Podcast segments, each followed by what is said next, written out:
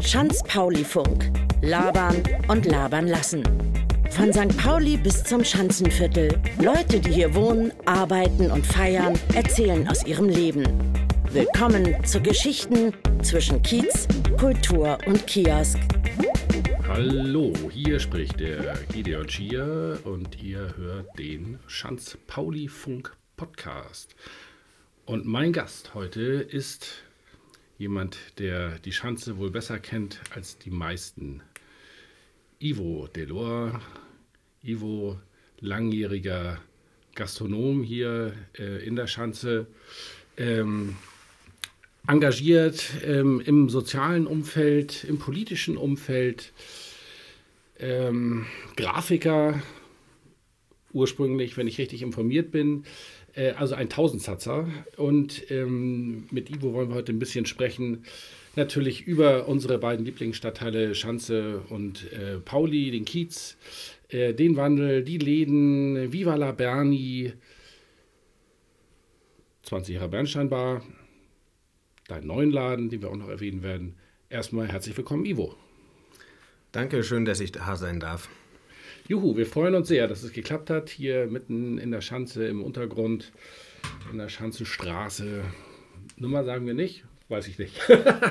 okay, legen wir mal los. Also Ivo, ähm, du kommst ja ursprünglich gar nicht aus Hamburg, sondern bist äh, hierher gekommen als äh, Student für Grafik an der HFBK. Wolltest du, glaube ich, studieren? So? Ja, ähnlich. Ähm, ich habe vorher in Freiburg im Breisgau Grafikdesign studiert, allerdings auch nicht zu Ende. Ähm, habe nebenbei in der Gastro gearbeitet, beziehungsweise habe da angefangen, meine ersten Erfahrungen zu sammeln und bin ähm, nach Hamburg gekommen, um mich hier an der HFBK für Bildende Kunst zu studieren. Wurde am Ende nichts draus, weil ich in die Bernstein mal gestolpert bin. In die Bernstein Bar sind wir, glaube ich, alle schon mal äh, gestolpert. Äh, einige häufiger, andere vielleicht nicht so häufig. Für die, die dort nicht so häufig oder vielleicht auch noch gar nicht reingestolpert sind. Denn das Interessante an diesem Podcast ist ja, dass der quasi weltweit gehört werden kann. Und wir haben tatsächlich auch äh, einige Hörer und ähm, Follower, die äh, ja von weit weg das Ganze verfolgen. Deswegen die Bernstein in der Bernsdorfstraße, ein Club, ein Musikclub ähm, über zwei Etagen, unten eigentlich äh, öffentlich immer oben, gerne für private Events, äh, Clubveranstaltungen etc. zu mieten. Kann man ja auch mal, denke ich, äh, gerne erwähnen. Jo. Ähm, ganz früher war der Laden mal ein Puff, wenn ich mich recht entsinne, ein mhm. Rotlichtbetrieb irgendwann in den 80er Jahren noch. Äh, und ja, du hast dann dort angefangen, das heißt, den Laden gab es schon vorher wir kennen ja auch beide noch die ursprünglichen damaligen Inhaber, die das gegründet haben, äh, mit denen du auch immer noch freundschaftlich verwandelt bist, soweit ich weiß. Genau. Ähm, du hast da angefangen als Barmann, als Geschäftsführer? Ja, Schrägstrich. Als ich da Ende 2006 in den Laden gestolpert bin, ähm, war gerade, ich sag mal jetzt, nicht die, die Hochphase der Bernstein war und ähm, habe da mich ein bisschen engagiert und bin dann relativ ähm, schnell zu Geschäftsführer geworden. Ich glaube, ich habe drei, vier Schichten gehabt und danach habe ich die Verantwortung gehabt. Und ähm, 2007 war ich dann da quasi Geschäftsführer und ähm, habe mich da probiert zu etablieren. Was ja auch sehr gut geklappt hat, muss man jetzt ja rückblickend sagen. Denn ähm, ja, du hast den Laden komplett umgekrempelt, ne? muss man, kann man das so sagen? Äh, was, was war dein ja, Konzept? Also im, im Prinzip eigentlich umgekrempelt habe ich es hab nicht. Ich ähm, habe einen anderen Blick da auf die Gastronomie insgesamt oder auf das, was vor mir liegt, eben in dem Sinne das Projekt. Ich probiere, was ich darin sehen kann. Ähm, ich habe den Laden im Prinzip nicht umgekrempelt, sondern ich habe das, was ich darin gesehen habe, eigentlich nur das Profil geschärft. Ich habe eigentlich geguckt, das, was da ist, das weiter auszubauen, die Stärken ähm, rauszukristallisieren und die Schwächen wegzuorganisieren. Was ist denn das Besondere an der Bernsteinbar? Was ist der USP? Warum kommen die Gäste zuhauf, muss man sagen, äh, immer noch in diesen Laden, feiern dort dicht gedrängt bis in den Morgen, hören viel ja, Hip-Hop, RB, Funk, in erster Linie, denke ich, ne, Soul. Was ist der USP? Ja, das kann man so sagen. prinzipiell ist der Laden ja sehr klein. Ähm, das heißt, er ist allein baulich schon so, dass man, wenn man in diesen Laden reinkommt, eigentlich das Gefühl hat, okay, ich bin jetzt in einer Bar und wenn man das um 10, 11 Uhr abends macht, dann wundert man sich, was um 12, 1 da passiert. Das verwandelt sich im Prinzip in einen Club. Die Leute tanzen, die Musik ist laut genug, dass man das auch machen kann. Und ganz wichtig ist natürlich ähm, der musikalische Inhalt. Für so einen kleinen Laden hatten wir eigentlich immer, und das zeichnet auch die Bernsteinbar in der Zeit vor mir aus, ähm, immer Top-Acts ähm, an den DJ-Pulten ähm, und einfach ein äh, fabelhaftes Musikprogramm in so einem kleinen Laden zu realisieren. Da muss quasi letzten Endes auch Liebe der DJs und Musiker mit drinstecken, damit sie das überhaupt machen, weil ansonsten wäre das bei 55 Quadratmeter Gastfläche gar nicht realisierbar. Das heißt, da ist von beiden Seiten äh, vom Publikum und äh, von uns die, die wir die Bernsteinbar machen und den DJs eine gewisse gegenseitige Liebe, Faszination an dem Laden da und das wird man wahrscheinlich ähm, letzten Endes spüren und, und erleben. Jetzt bist du ja äh, nach Hamburg gekommen. Ähm, mittlerweile bist du sehr als Person ähm, etabliert hier im Viertel, ähm, involvierst dich in viele ähm, Projekte. Eins davon ist das Bernstein, äh, Bernsdorf-Straßenfest, äh, das jetzt ja auch demnächst wieder stattfindet. Ähm, wie bist du dazu gekommen? Was, ist, was war dein, dein Motor? Ja, wenn da so eine Bühne ist, mit der keiner irgendwie eine rechte Idee hat, was man damit anfangen soll ähm, und man dadurch, dass man das macht, was man eben macht, einen gewissen Zugang zu manchen Leuten hat, ähm, war natürlich gleich der Wille da, da mich zu, einzubringen, um auch, ich sag mal, auf einer größeren Bühne, die quasi so groß ist wie die ganze Bernstein, ähm, vielleicht auch mal den einen oder anderen ähm, schönen Gig stattfinden zu lassen. Und ja, das war einfach Faszination an der Sache und gucken, ob man es kann. Wie lange gibt es das äh, Bernsdorf-Straßenfest jetzt schon? Das gibt es auch schon relativ lang. Da müsste ich allerdings selber nachlesen. Das gab es auch schon vor mir. Es, das wäre meine Frage, ja. genau. Es gab es schon vor dir ja. und äh, du bist dann auch gefragt worden, ähnlich wie der Bernscheinbar, könntest du dir vielleicht mithelfen und äh, zack, die Bums, äh, hast du dann die Verantwortung für die Mainstage, kann man glaube ich sagen. Genau, die so war früher noch an der Tatenstraße, auch da habe ich sie schon gemacht. Ähm, und habe eben das Musikprogramm war damals am Anfang auch noch mehr Singer-Songwriter-lastig. Da hatte ich auch noch die äh, berühmte Rocker vom Hocker-Session ähm, in der Bernstein mit Leuten wie Ingo Pohlmann, ähm, Revolverheld, etc. pp. Annette Lausanne, wer alles da war. Die Liste ist unendlich lang. Wir haben unfassbar viele tolle Abende da gehabt und dementsprechend war dann auch der Zugang zu den Leuten da und quasi im freundschaftlichen Verhältnis, ja, wir haben ja irgendwie ein Fest, wie sieht's aus und habe dann da eben ganz gut was hinstellen können. Es haben natürlich, mache ich das Fest nicht alleine. Ähm, ich bin mehr oder weniger, seitdem ich dabei bin, allein verantwortlich für die, für die Hauptbühne. Aber auch da brauche ich Hilfe. Ähm, und ja. Ja, jetzt muss man vielleicht dem Podcast-Hörer äh, erklären, dass das Bernsdorf-Straßenfest äh, in reziproker Relation zu Festen wie äh, dem Eppendorfer Landstraßenfest oder dem Osterstraßenfest steht. Also es ist eher, ähm, ja, wie soll man sagen, anders organisiert, mit ganz anderen Schwerpunkten, sowohl kulturell als auch musikalisch, äh, als auch gastronomisch, denke ich, ist es wirklich äh, ja, ganz anders, was vielleicht äh, einen wunderschönen Gegenpol setzt zu den großen bekannten äh, Straßenfesten hier in Hamburg. Äh, es ist äh, sehr ähm, akzeptiert hier in unseren Vierteln. Und es hat ein ganz besonderes Programm, Einerseits natürlich äh, durch dich, durch das, was in deinem Laden alles stattfindet, aber es gibt ja auch noch ähm, die Tonstudios und die äh, ganzen kreativen Jungs, die sozusagen hinter der Bernsteinbar sitzen. Und das meine ich tatsächlich äh, äh räumlich geografisch äh, dahinter. Es gibt nämlich einen großen Hinterhof, ähm, der jetzt äh, ja, verkauft wurde. Ähm, da sitzen Künstler wie Sammy Deluxe, Fettes Brot. Sammy nicht mehr, aber Ja. Genau, weil ich war früher da öfter, ich weiß nicht genau, wer alles aktuell da sitzt, das kannst du uns ja gleich noch ähm, ein bisschen schildern. Äh, auf jeden Fall eine Menge äh, kreativer, bekannter äh, Menschen aus dem Hamburger äh, Musikumfeld und auch im grafischen Umfeld. Ne? Das sind, glaube ich, auch ganz viele also, dabei. Ähm, ja, und das, ähm, daraus ist jetzt sozusagen eine fast schon Bewegung entstanden, nämlich Viva la Berni nach dem Motto, ähm, rettet äh, unseren es ist ja nicht das Viertel, aber es ist ein Hof, es ist eine Hofgemeinschaft. Hofgemeinschaft, ja, danke für das Wort. Ja, erzähl doch mal, ähm, wie ist denn so der Stand? Ja, erstmal kann man vielleicht sagen, wie das ganze Ding abgelaufen ist, dass die Hofgemeinschaft, die da seit über 30 Jahren äh, eben schon zusammengewachsen ist, mit Leuten wie Rocco Schamoni hat da seinen Töpferofen, sein Atelier, die Typeholics, die Grafiker, äh, Street Art Jungs und Fettes Brot haben ihr Studio da hinten. Dann gibt es noch einen Autoschrauber, diverses Handwerk ähm, insgesamt.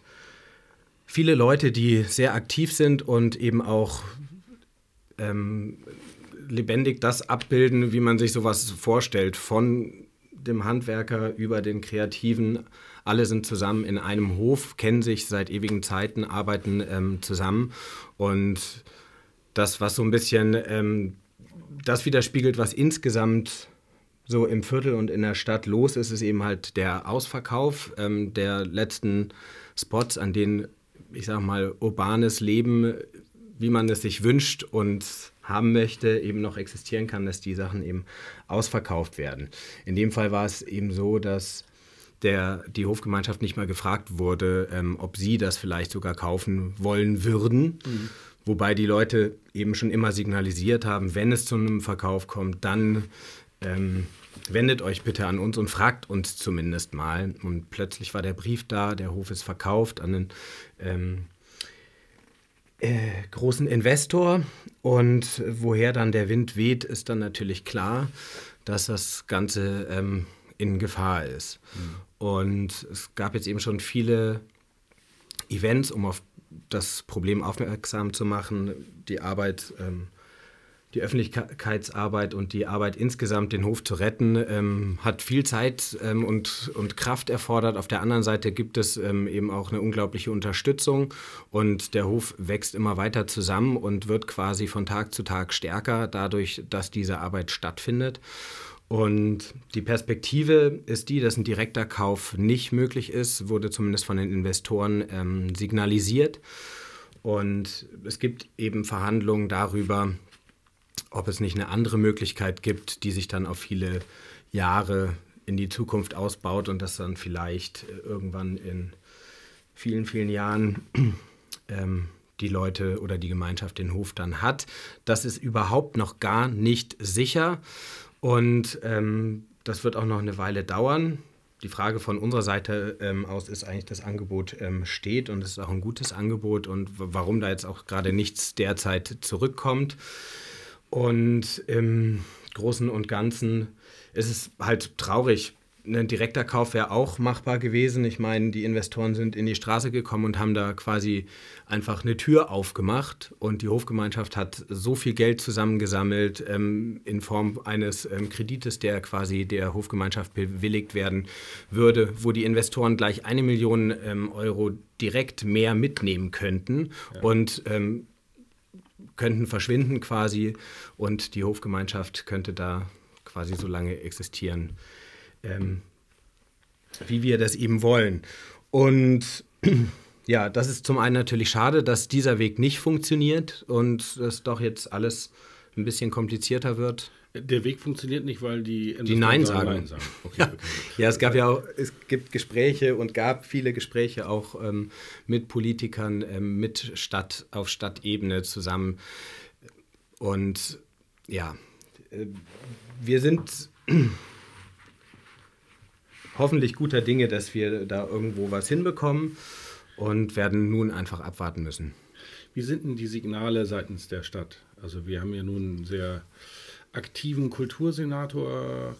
Ähm, wie, sind da eure Verbindungen? Wie ist so das? Äh, oft hilft es ja, wenn die Stadt so etwas mit anschiebt, wohlwollend dem Man kann es vielleicht so sagen, dass ähm, die Besitzverhältnisse sind, sind ja schon äh, geklärt in dem Sinne, dass die Investoren das schon besitzen. Mhm. Ähm, die ganze Diskussion und der Kampf um den Hinterhof haben äh, sicherlich ähm, mit auch anderen Projekten, äh, die eben auch ähm, ähnlich äh, gestellt sind ähm, wie wir, ähm, maßgeblich dazu beigetragen, dass die Stadt ähm, überhaupt das ein oder andere Vorkaufsrecht bei einem Kauf eines potenziellen Investors gezogen hat. Also das kann man jetzt aber die Zeit nicht zurückdrehen. Ja. Das Ding ist schon gelaufen. Verstehe. Also seid ihr quasi nach wie vor auf das Wohlwollen der Investoren angewiesen und könnt äh, aber von eurer Seite aus äh, oder macht ihr möglichst viel äh, Druck durch äh, Public Relations, zu PR, äh, Social Media Aktionen, um einfach äh, klarzumachen, dass ihr diesen Standort unbedingt braucht und dass er einfach auch für das Viertel sozusagen in der Form erhaltenswürdig ist.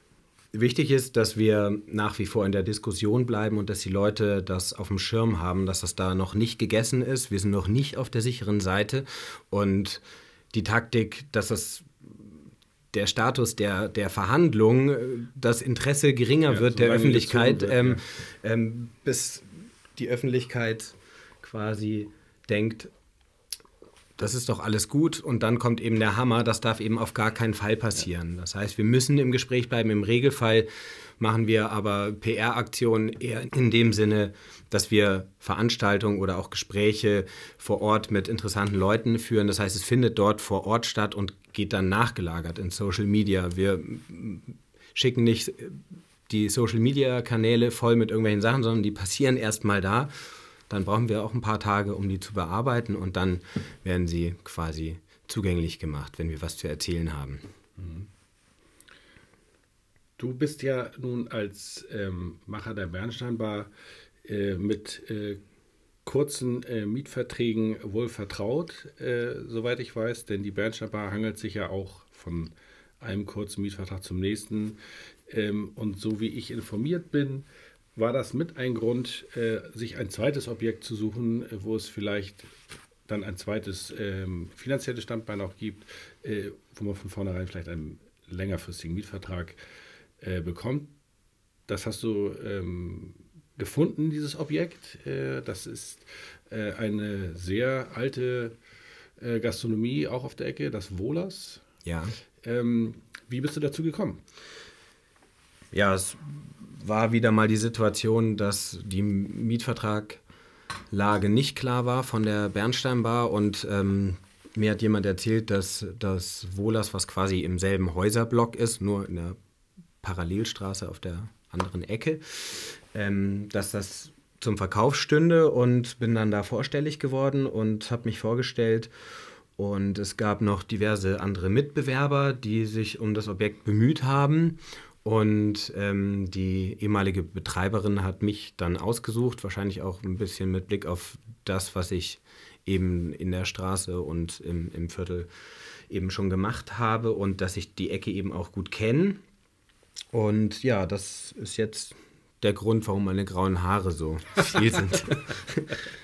ja, das äh, weiterer Grund könnte sein, glaube ich, dass du mittlerweile zwei Kinder hast, die ja auch äh, eine gewisse Aufmerksamkeit äh, fordern wahrscheinlich. Und ja, das sicherlich. In Kombination mit zwei Läden und deinem Engagement hier fürs Viertel, ja. Aber ich, äh, also wir haben den Vorteil beim Podcast, äh, gibt es ja kein äh, Bild, äh, aber ich kann die Hörer beruhigen, also da sind jetzt wirklich keine grauen Haare. Wie alt bist du denn eigentlich jetzt? Ich wurde auch ein bisschen an der Seite stehen. Ja, ja. ich bin 34 äh, und ähm, ja, ich glaube jetzt seit zwölf Jahren, ich müsste fast selber nachrechnen, in der Bernschambar, ja. Ja. Ähm, Kommen wir doch einmal kurz, äh, bevor wir nochmal auf die Bernsteinbar und äh, die ähm, Jubelfeier eingehen, ähm, auf das Wohlers. Ähm, was ist dort dein Konzept? Ich bin wieder mit dem ähnlichen Blick rangegangen. Ich habe nicht geschaut, was ähm, würde ich jetzt persönlich, was sind meine Essensvorlieben, ähm, ähm, mag ich lieber asiatisch oder eben was anderes, sondern ich habe geguckt, was da ist. Und natürlich ist da auch was Subjektives dabei, eine Art Vision natürlich. Aber ich habe probiert, den Laden so wiederherzustellen, wie man ihn vielleicht vor 100 Jahren ungefähr gebaut hat. Man kann sagen, dass da ein regelrechter ähm, Renovierungs-, Sanierungsstau war. Das heißt, Wir haben da, glaube ich, sechs Lagen Fußboden rausgeholt. Das heißt, jeder hat immer nur drüber gelegt und äh, quasi mit immer ähm, weniger Qualität den nächsten Abschnitt ja. wieder kurzfristig ähm, irgendwie hingebastelt, Fantasieverdrahtung natürlich inklusive. Ähm, und ich habe probiert, das so zu bauen ähm, mit Hamburger Profil, Eichenholz, ähm, Boden und habe alle alten Möbel, die da drin standen, die quasi tot lackiert waren, sechsfach bepolstert, ähm, habe ich in mühevoller ähm, Arbeit wieder ja, zum Vorschein gebracht, was das was das ursprünglich mal war. Man muss dazu sagen, das Gebäude existiert seit ungefähr 1860, ist ein altes ähm, Gebäude und es war schon immer auf dieser Ecke Gastronomie drin, in diesem vorderen Eckraum. Das heißt, da waren schon, ich weiß nicht wie viele Gastronomen ähm, tätig in den letzten, weiß ich nicht, 150 Jahren ungefähr. Ja. Und ähm, dementsprechend war das auch verlebt und beansprucht und die meisten Möbel, die da drin standen, ähm, habe ich rausgefunden, stehen da mindestens seit den 1930er Jahren drin. Auch teilweise noch mit alten Brandings ähm, auf, den, äh, auf den Tischen von der Unterseite von der Bavaria St. Pauli Brauerei. Da habe ich auch ein altes Foto gesehen, da war draußen noch so ein Emaille-Schild ähm, dran. Das heißt, so lange sind die dann da auch schon. Ich habe sie quasi in den Urzustand ähm, wieder zurückversetzt und habe probiert, ähm, auf Spielereien ähm, insgesamt zu verzichten, sondern die alte Tresenplatte aufgearbeitet, die Technik drin ähm, ist, ist neu und neu gepolstert. Äh, wenn man sowas hört, dann denkt man natürlich äh, sofort an die Frage, warst du dir vorher klar, auf was du dich einlässt? Ich hatte eine grobe Vorstellung davon, meine Erwartungen wurden allerdings bei weitem übertroffen. übertroffen im Sinne von es ja, war richtig, äh, es war richtig knackig. Mhm.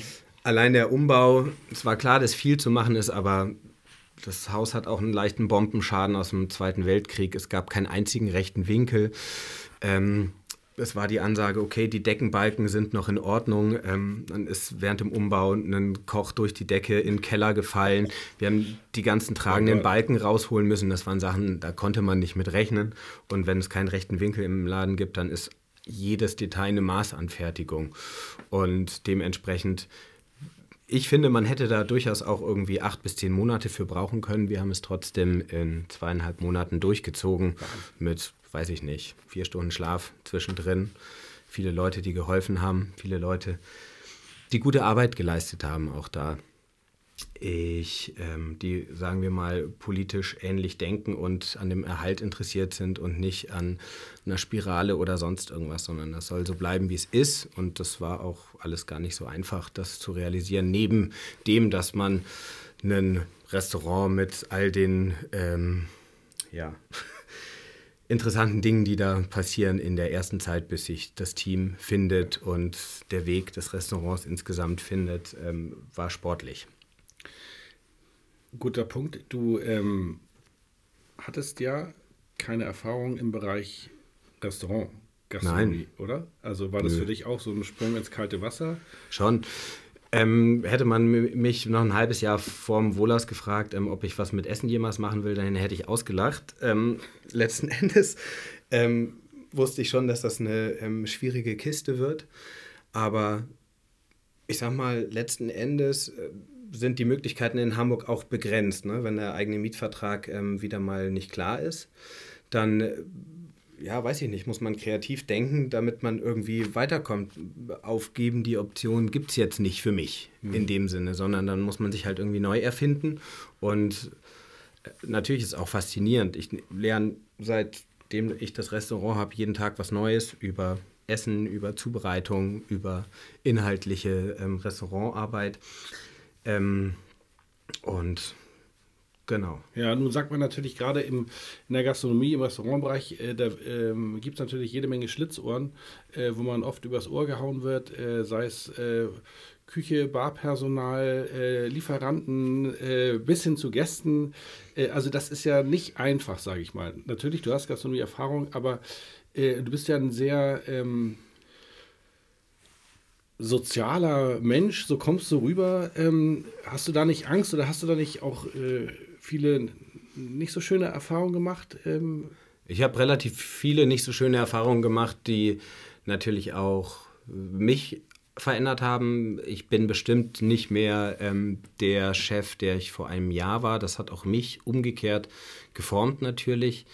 Das ähm, heißt, ich weiß schon relativ genau, was ich, was ich will und ich den Zustand ähm, dessen, dass ich akzeptiere, dass das nicht eingehalten wird, äh, da wird die Toleranz dann auch geringer, weil letzten Endes war das ganze Ding Raubbau an mir selbst und das muss schon am Ende eine stimmige Sache werden, ähm, auch dass die Leute untereinander miteinander arbeiten, dass die eine Hand weiß, was die andere macht und äh, es war ein holpriger Weg, ähm, aber...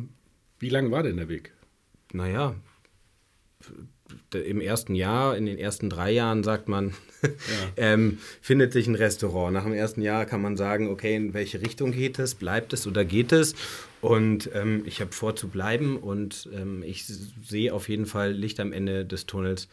Wichtig ist nur, dass es kein Zug ist, der auf einen zurast. Äh, sehr schön formuliert. Das heißt, ihr seid jetzt mit dem Wohlers im zweiten Jahr. Ja, gerade so. Wir haben Ende März 2018 eröffnet nach der Umbauphase. Wir hatten also auch nicht, oder ich hatte jetzt auch nicht irgendwie drei Monate lang Zeit während der Umbauphase ähm, gemütlich mal eine Karte zu schreiben, okay, so soll es ungefähr sein, sondern wir haben halt aus der Baustelle raus aufgemacht. So, das war schon ähm, haarsträubend, ähm, das dann da alles aufs Parkett zu bringen und dann sind die ersten Gäste da, man ist total aufgeregt und ähm, ja. Ist es das letzte Gastronomieobjekt, was du machen wirst? Nein. Also Bist du jetzt erst richtig auf den Geschmack gekommen, um äh, noch mehr? Wird das ein Franchise? Nein. Nein, auf gar keinen Fall. Da bin ich, glaube ich, nicht der Typ für, sondern ähm, ich suche die Sachen eher danach aus, ähm, was ich eben darin in dem Objekt sehe und nicht irgendwie nach meinem gastronomischen Konzept, was ich irgendwo anders überstülpen möchte, sondern ich probiere da andere Faktoren mit einbeziehen zu lassen. Das heißt, jeder Laden ist total komplett unterschiedlich ähm, und individuell, was eben so vor Ort ist. Wir sind ja äh, der Chance Pauli Funk Podcast. Deine Läden sind bis jetzt beide äh, ganz klar in der Schanze. Ähm, würdest du auch eine Gastronomie ähm, auf dem Kiez aufmachen? Nein. Wenn die Gelegenheit, Gelegenheit bieten würde?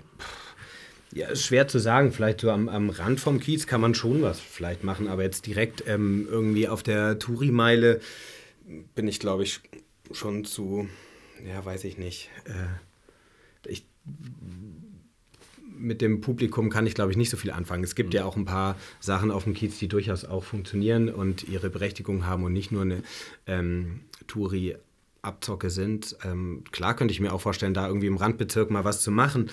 Für mich geht es primär aber eher darum, jetzt erstmal zu, zu gucken, wie ist meine Arbeitsbelastung, wie komme ich damit ähm, zurecht und die beiden Läden quasi in sicheres Fahrwasser bringen. Ähm, Gerade auch das Restaurant, das, wir sind jetzt etwas mehr als ein Jahr eröffnet. Mhm. Da ist auch noch Bewegung drin. Das ist jetzt kein Stillstand und so wird es die nächsten zehn Jahre sein.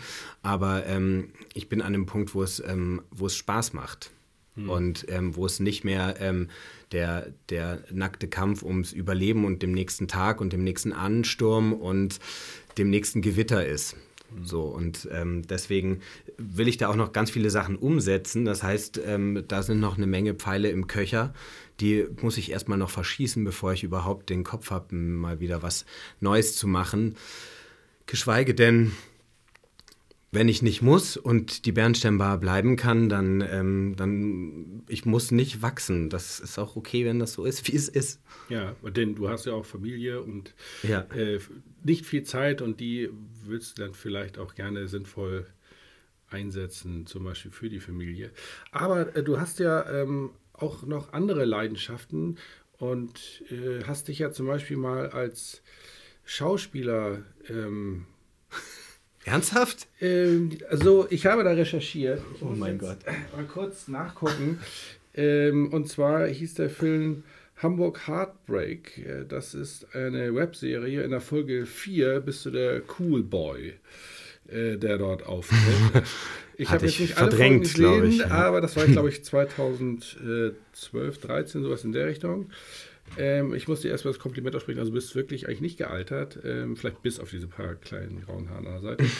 ähm, nein, ich wollte damit nur sagen, ähm, es gibt ja vielleicht auch neben äh, Gastronomie und äh, allem, was dazu gehört, noch vielleicht ganz andere ja, Leidenschaften von dir, Sachen, die du vielleicht machen würdest äh, in der Zukunft noch oder vielleicht früher auch anders gemacht hättest, wäre da nicht die mhm. ne, Bernsteinbar äh, dazwischen gekommen.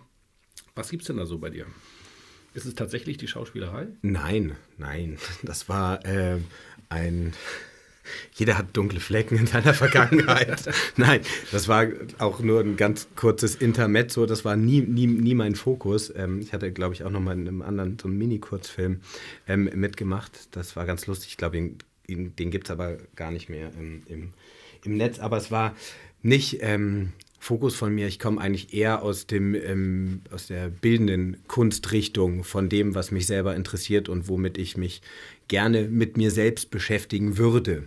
Das heißt, ich habe vom Wohlers habe ich es geschafft, ein, ein Jahr lang wieder ähm, Leinwände zu beschmieren, nein, also zu bearbeiten im Sinne von ähm, Malerei, ähm, wie andere vielleicht Yoga machen, nicht in eine, also für einen selbst quasi, um wieder in Kontakt mit der Materie und auch mit sich selber zu kommen. Designst du dann auch eigentlich die Flyer und so äh, im, in der Weinsteinbar selbst? Oder? Nein, nein. Ähm, das habe ich im Prinzip eigentlich nie gemacht, weil die CI, die war meines Erachtens nach schon, ähm, schon immer angelegt und die war so einzigartig, ähm, dass es überhaupt gar keinen Grund gab, dass ich die jetzt neu erfinden musste. Und es gab auch immer Leute, die ähm, viel Liebe in diese äh, Gestaltung gesteckt haben und ähm, das habe ich so gelassen. Das machen im Prinzip mehr oder weniger noch die gleichen Leute, ähm, wie sie auch schon vor meiner Zeit in der Bernsteinbar ähm, gemacht haben. Mick Natür Clark? Oder? Ja, Mick, Mick Clark. Ähm, ähm, Erik Czerne hat früher auch viele Sachen gemacht, auch so diese ganzen Blaxploitation äh, Movie Shots, die oben im Club immer noch an der Wand als äh, Fototapete hängen. Ich habe auch noch ein Exemplar in meinem Büro, schaue da immer noch gerne drauf, auch nach zwölf Jahren. Und ja, und da gibt es für mich überhaupt gar keinen äh, Grund, warum ich das selber machen müsste, geschweige denn, dass ich mein Studium auch nicht beendet habe und auch gar nicht das aktuell brauchbare Programm auf meinem Rechner habe. Und auch nicht die Muße. Mhm. Was sind denn für dich äh, in diesem Jahr ähm, die nächsten großen Steps, die noch anstehen? Ja, dieses Jahr haben wir natürlich ein dickes Jubiläum zu feiern, und zwar 20 Jahre Bernsteinbar. Es gibt nicht viele Läden in der Schanze, ähm, die das Jubiläum ähm, erreicht haben. Leider muss man auch dazu sagen, die Entwicklung ist schon. Ja, Woran liegt heftig. das eigentlich? Ja, die, Entwick das, die Entwicklung ist letzten Endes der Ausverkauf der, ähm, der Kultur der Leute, die sich in ein Viertel einbringen, die ein Viertel letzten Endes aufwerten und eben Leute, die sachbezogen ihr Engagement einsetzen. Das heißt, sie haben, weiß ich nicht, Bock auf Blumen oder Bock auf Musik, die Leidenschaft ähm, mitbringen für was, die machen ein Viertel attraktiv. Das sind aber keine Leute, die, die in erster Linie an Geld denken. Das heißt, die haben nicht in den 90er Jahren ähm, geschaltet und haben die Schanze ähm, aufgekauft, sondern die haben sich aufkaufen lassen und werden nach und nach natürlich vom, äh, vom Geldadel verdrängt und den Leuten, die eben, was weiß ich, mit reichem Elternhaus in die Schanze kommen, da studieren ähm, und teure Mieten bezahlen, auch nur wenn es diese Leute gibt, die diese teuren Mieten bezahlen, dann kann diese Entwicklung auch stattfinden. Das heißt, es ist ein schwieriges Feld mit vielen Faktoren, die da ähm, reinspielen, aber die Leute, ähm, die rechtzeitig da die Immobilien gekauft haben und insgesamt die Immobilienaufwertung, die stattgefunden hat, die führt dazu, dass Leute, die mit Leidenschaft, egal in welcher Form, ähm, ein Viertel aufwerten und eben ihr in ihrem Alltag praktizieren, die werden am Ende verdrängt und dann wundern sich die Leute, wenn dann äh, nach 15 Jahren oder 10 Jahren, wenn dann nur noch ein langweiliger Laden neben dem anderen steht. Dann braucht man sich umgekehrt halt auch nicht wundern. Und wenn der kommerzielle Druck steigt, dann kannst du als Gastronom auch irgendwann die Miete nicht mehr bezahlen. Wenn es dir mehr um Musik geht und um günstige Drinks, ja, dann kannst du die 9000 Euro Miete irgendwann nicht mehr bezahlen. Das heißt, dann musst du gucken, dass du ähm, dann auch die Kommerzleute abgreifst, damit du die Miete bezahlen kannst, um deine Existenz zu sichern. Das heißt, ähm, das ist eine Spirale, die eigentlich, ähm, wenn nichts dagegen unternommen wird, negativ in eine Richtung ähm, geht. Das heißt, irgendwann wohnen die Rich Kids ähm, in der Schanze und ähm, die Leute, die sich wirklich Mühe geben und die Inhalt ja. bieten und liefern, die müssen sich was Neues suchen. Und das gilt es natürlich zu verhindern. Ich will gar keine Prognose abgeben, ähm, ob das Ding schon durch ist die oder. Würde mich jetzt aber interessieren, die Prognose. Klar, ich meine, wir reden jetzt ja äh, über Gentrifizierung. Die ist ja in der Schanze seit Anfang der 90er Jahre eigentlich schleppend gibt. Ne? Also ja. ähm, ich erinnere mich auch, dass Anfang der 90er Jahre, ich bin glaube ich, lass mich kurz nachdenken, 93 in die Schanze gekommen, habe ja damals mit im Dubbi quasi Michael Dubbert, ne, mhm. dann äh, Bernstein Ball, Gründer und Vorgänger, äh, zusammen ähm, einen Plattenladen aufgemacht hier in der Schanzenstraße. Und damals war es auf jeden Fall noch so, dass äh, also hier konnte kein ähm, schwäbischer Sportwagen äh, stehen, äh, der wäre sofort zerkratzt gewesen. Ähm, das hat sich schon sehr geändert. So äh, schrittweise natürlich, die Läden haben sich verändert. Ich äh, staune auch immer wieder, wie es dann doch immer weitergeht. Ähm, aber sind wir da jetzt schon am Ende der Fahnenstange? Wie jein, jein. Also solang, solange sich gewisse Inseln halten können, die quasi wie so ein grobes Gerüst für so ein Viertel sind, wie zum Beispiel ähm, der, die Hofgemeinschaft Viva la Berni in der Bernstorstraße 117, ähm, aber auch andere Bereiche hier, wenn es, ich sag mal, autonome Flecken gibt, in denen ähm, ohne kommerziellen Druck noch Kultur existieren kann. Und das kann auch ein Vermieter sein, der ähm, dem Tonstudio ähm, so eine günstige Pacht gibt, dass das Tonstudio da auch noch die nächsten 15, 20 Jahre sein kann. Mhm. Auch im Kleinen kann das noch weiter ähm, funktionieren. Und es müssen eben die Leute wenn die zu genervt sind von dem, was an Entwicklung passiert ähm, und, und weggehen, dann ist natürlich auch doof. Aber solange die noch ähm, Bock auf die Sache haben, die sie machen, mhm. ob das ein Weinladen ist, Musik, weiß der Teufel, ähm, dann wird es auch noch eine Weile ähm, so gehen. Wenn der Kommerz irgendwann zu groß wird, dann weiß ich nicht, dann ist halt irgendwann auch der Flair weg. So. Und das Problem an Hamburg ist meiner Ansicht nach, dass wir im Prinzip keine Alternativviertel haben in Berlin ist das ein bisschen eine andere ähm, Nummer. Die ist natürlich auch, ich will jetzt nicht Ber Ber Berlin beurteilen, sehr komplex, was da passiert. Aber Berlin ist sehr groß und hat Unterschied, da hat man ja auch schon eine Entwicklung wahrgenommen. Dass mhm. erst der eine Stadtteil kommt und dann gehen die Leute, von denen ich gerade spreche, die suchen sich dann in dem nächsten Stadtteil was, weil sie da noch quasi günstige Mieten ähm, ja, begünstigen das, Kultur. Das war natürlich, äh, erinnere ich mich auch, äh, oder ist immer noch die Diskussion, ähm, wird das Wilhelmsburg, ist es der Sprung über die nee, Elbe? glaube ich nicht. Ähm, Kann ich mir nicht vorstellen. Viele Leute hingegangen, ne, ja. Ende der 90er, Anfang der 2000er, haben gesagt, so ja, gerade die, also die Kreativen eben, ja. genau wie du beschrieben hast.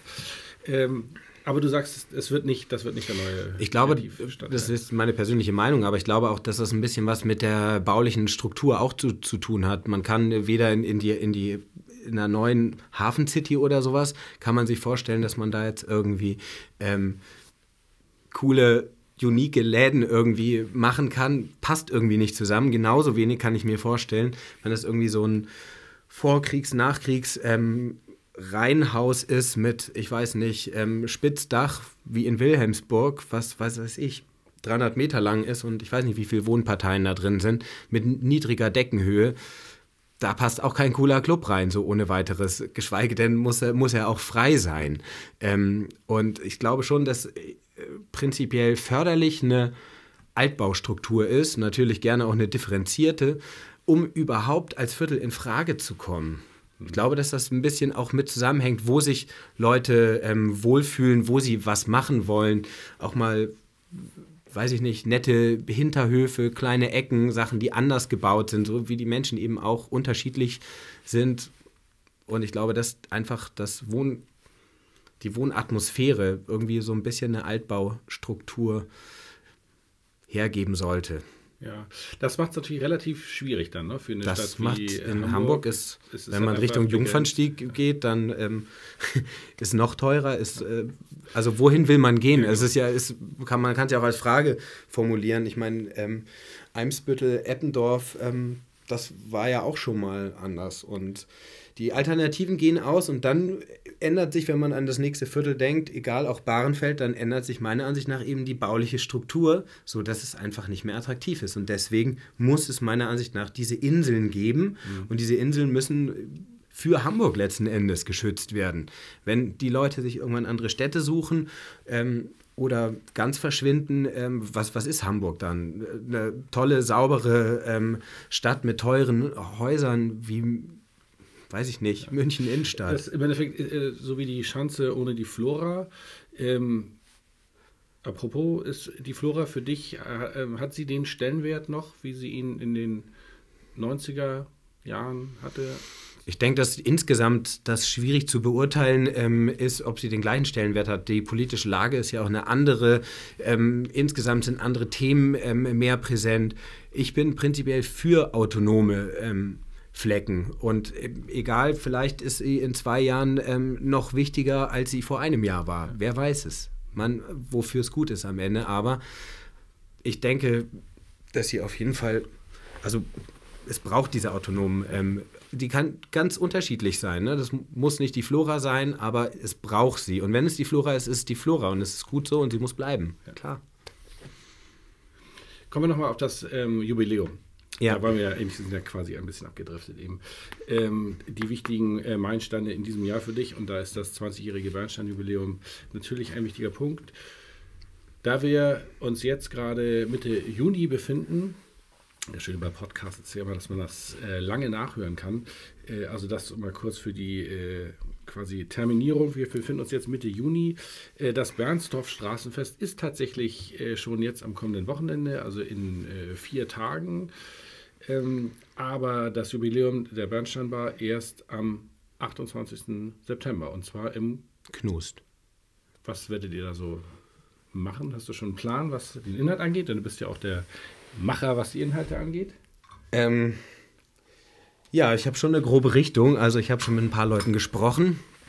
Ich werde jetzt natürlich ähm, noch nichts konkret raushauen, aber es werden natürlich Gesichter sein, ähm, die wir kennen. Natürlich muss auch, weil lange Begleiter werden natürlich eine, eine Rolle spielen und ähm, ja, wir werden da einfach uns selbst zelebrieren mit verdammt guter Musik, verdammt vielen DJs.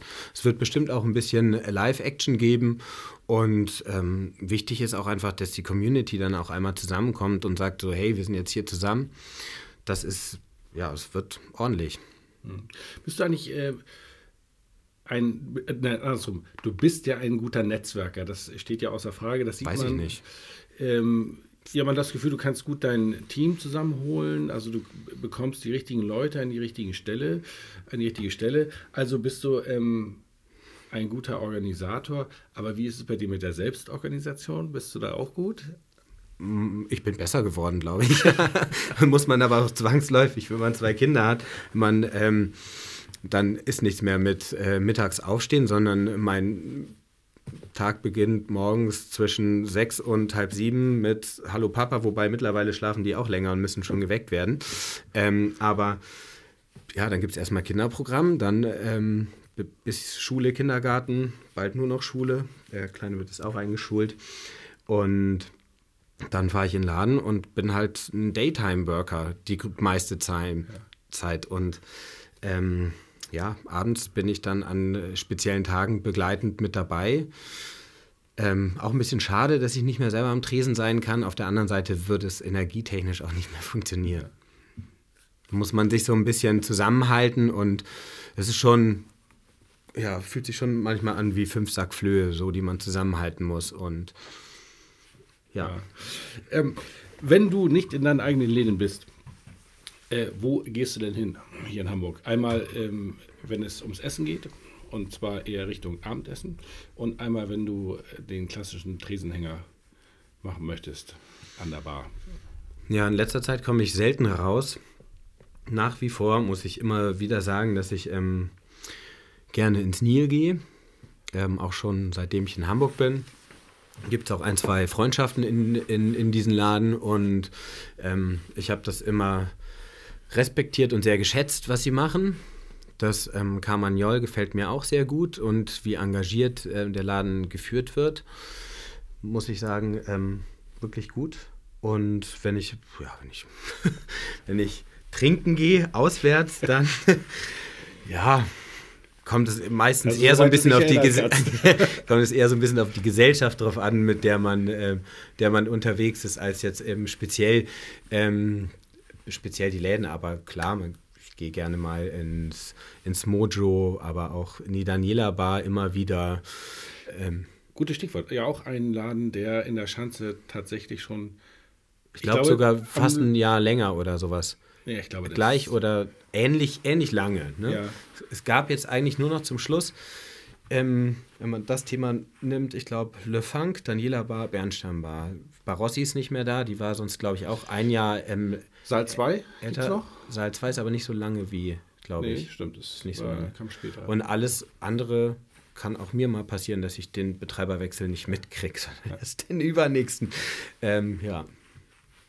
Ja, schon krass. So, wir wurden ja, wir kommen langsam zum Ende. Äh, deswegen an dieser Stelle erstmal äh, vielen Dank, Ivo, für deine Zeit, für die vielen interessanten Themen, die wir gemeinsam anschneiden durften. Wir wurden ja äh, nochmal daran erinnert, dass wir zum Ende die ähm, relevanten äh, Webadressen mal kurz ähm, hier sagen sollen. Und natürlich die Aufforderung an alle Hörer. Ja, ihr könnt gerne eure Kommentare hinterlassen und zwar am besten bei uns auf der Webseite schanzpaulifunk.de. Das wäre ganz klasse. Ja, dann kommen hier noch die Adressen von der Bernschambar. Das ist natürlich www.bernschambar.de.